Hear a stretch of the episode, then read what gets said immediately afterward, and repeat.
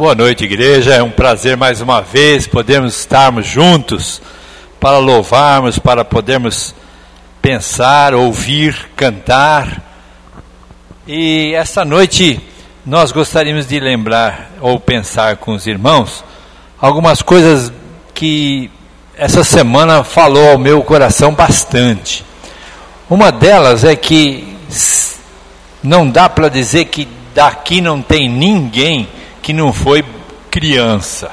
Então todos foram criança. Então a primeira questão que eu tinha para falar essa noite é fazer uma pergunta e eu quase tenho certeza que vai ser bem difícil a resposta, mas talvez alguém consiga uma lembrança.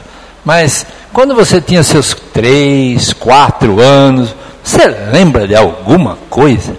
E a pessoa pode ser, eu lembro de um fato, de uma coisa, mas normalmente você não vai lembrar. Nessa idade, você só tem uma preocupação: brincar, comer, dormir, só. Você não está preocupado se quem vai preparar a comida está doente, não está doente, se tem condições, se tem finanças, se não. Quem que está suprindo você não está preocupado com absolutamente nada. Você simplesmente brinca à vontade. E quando está no seu limite de brincar, é que você chega para casa, se você mora de repente em lugar aberto, se for, mesmo que for em apartamento, sempre tem alguns espaços, se for no campo aberto, então nem se fala. Aí a pessoa vai longe mesmo, e aí quando dá fome, que lembra de voltar para casa. E aí cansa, dorme, e aí começa a chegar outras épocas, época de pré-escola, época de ter que acordar cedo se for o caso, ou se não, mas de qualquer forma começa a ir para tomar aulas, ter responsabilidades, e aí vão crescendo, vão começando a ter outras responsabilidades, até que chega a ponto de que começa então a pensar em alguma coisa. Mas aí se começar a pensar, você já está com seus oito, nove, talvez dez, até mais anos, aí você começa a pensar em alguma coisa, alguma responsabilidade, alguma preocupação. Na realidade, nós não precisamos, nessa época, nessa idade, você vê os, as crianças que aqui sempre estão e correm, vão para um lado, para o outro, estão preocupados com absolutamente nada. E aí, eu fiquei pensando e fiquei sentindo um desafio muito grande que a palavra de Deus nos dá a respeito dessa atitude de criança.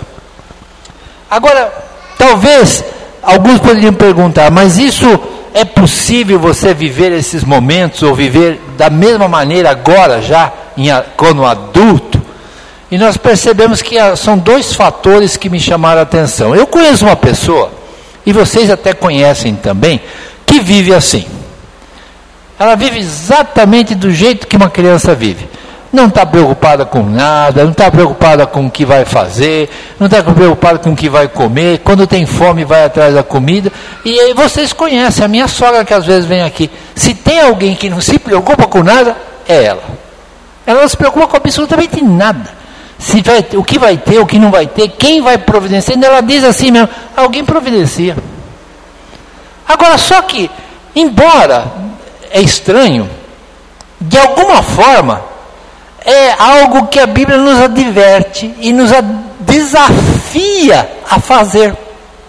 Mas é difícil, por dois motivos. Primeiro, porque nós vamos dizer, bem, ela já está com uma certa idade, o médico já disse que está até meio senil, já está meio velho, então não é o meu caso. E aí o outro vai dizer, é, mas eu também não sou criança.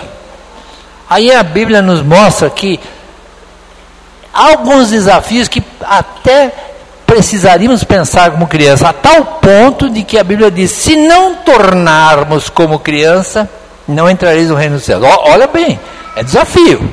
Mas eu quero pensar com os irmãos só uns dois, três versículos, que o texto é mais longo, mas não vamos pensar em todo ele, lá de Lucas 12. Lucas 12.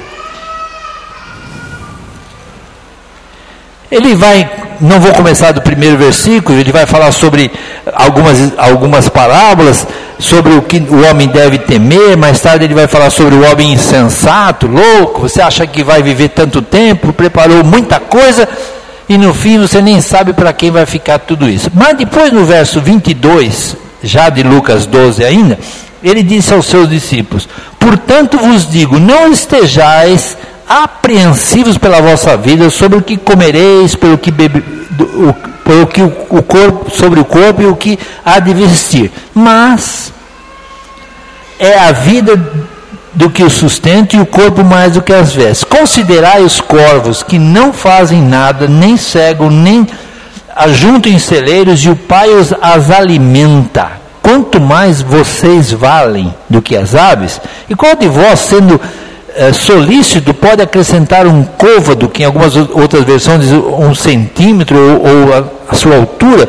Pois se nem tão coisas pequenas vocês podem fazer, por que andais ansiosos por outras? Considerai os lírios, não, não, trabalham, não fazem nada e, pelo contrário, nem Salomão se vestiu como deles.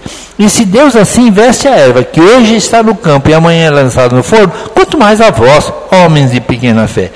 Não pergunteis, pois, o que é vez de comer, o que é vez de beber, no que é vez, não andeis inquietos, porque os gentios do mundo buscam todas essas coisas mas o Pai Celestial sabe o que vocês necessitam. E aí diz: buscar primeiro o reino dos céus e todas essas coisas vos serão acrescentadas. Mas o que me chama a atenção aqui é justamente o aspecto que há uma afirmação bíblica: não se preocupe. Mas quem? e quem vai pagar a conta amanhã? E como vai ser para nós pagarmos a conta amanhã? E como que eu vou conseguir? Só que Deus está dizendo mais uma vez, mas não é você ficar preocupado, não. E aí a Bíblia mostra vários exemplos, que realmente o tempo nem daria para dar todos, e nem muitos, mas pelo menos um eu gostaria de lembrar com os irmãos. Havia uma mulher que estava com a dívida impagável, e ela tinha que dar ou vender os seus filhos para pagar a dívida. E a Bíblia diz que o profeta foi lá, perguntou o que, que ela tinha, resolveu o problema e ela pagou a dívida. Ela estava preocupada mas só que Deus sabia da sua necessidade. Mais tarde, em outros textos, vai dizer: havia muitas pessoas que tinham problema, mas foi ela que Deus ajudou. E é, e é isso que sempre me chama a atenção. Deus nos vê individualmente. O seu anseio, a sua necessidade, o seu desespero, Ele vê, Ele conhece. E se isso é algo que procede, olha, não dá, está no meu limite, eu preciso que o Senhor me ajude, Ele há de ajudar.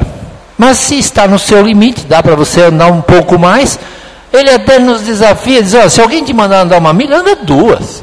Você, você para para pensar certos textos desses, e não tem contradição não. É que dá. Você tem condições. Você está disposto, você está com saúde. Agora, se você não puder andar nenhuma, aí alguém te carrega. É isso que a, a, a, a forma que eu vejo. Quando você não pode fazer, Alguém faz, alguém providencia. Mas quando você pode, faça, mas faça com alegria, faça sem, sem ficar preocupado, sem desespero.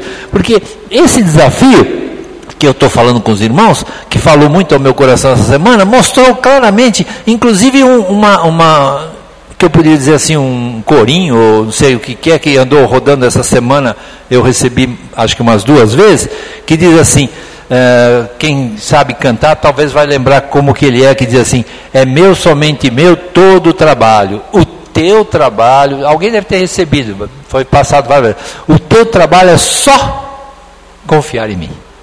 Aí eu fiquei vendo, pensando, ouvindo aquilo, uma coisa tão, tão assim, marcante, aí eu disse, mas sabe qual é o problema do meu trabalho?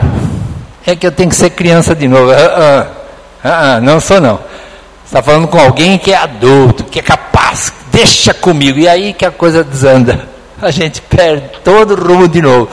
A gente tem que ter consciência de que é dele todo o trabalho. Nós precisamos é confiar. É fácil? Não. Para a criança é. Porque a criança não está preocupada, como eu disse, com absolutamente nada. Para alguns é. Mas para a maioria que se sente dono de si, não é. Hoje pela manhã nós estávamos estudando, né, pastor? Nós vimos aí um pouco sobre aquela experiência da, lá do livro de Reis, quando os, o povo não tinha líderes e cada um fazia o que desejava o seu coração.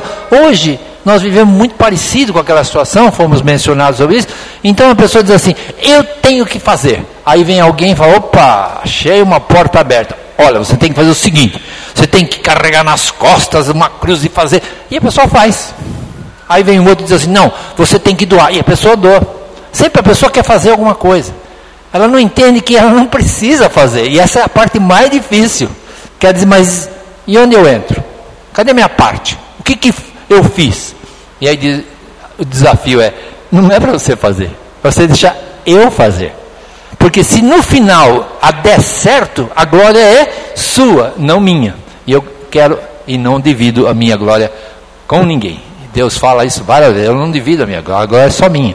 Então o que nós precisamos fazer é lembrarmos, quando ouvimos hinos como esse, outros, outras experiências, lembrarmos que o que Deus quer de nós é que nós tenhamos a capacidade de fazer tudo que nos vier à mão, sem dúvida, conforme as suas forças. Se te pedirem para fazer um, um pouco mais, pode até fazer mais do que te pediram. Tudo isso é, é natural. Mas quando chega a um ponto em que você chega, olha, não dá, descanse. Descanse no Senhor que Ele cuida. Porque essa é a obra dele. Ele fala, deixa comigo que agora chegou a minha vez. Quando está na sua capacidade, você faz. Passou fora dela, não se preocupe mais. Aí lembre, talvez você não vai lembrar de tudo que nós falamos essa noite, como temos dificuldade, mas uma coisa você vai talvez lembrar. Seja um pouco mais criança de vez em quando. Falar, para, não se preocupe, alguém providencia. E Deus é quem providencia. Que Deus nos abençoe a percebermos, a vivermos essa confiança nele que Ele é quem providencia tudo.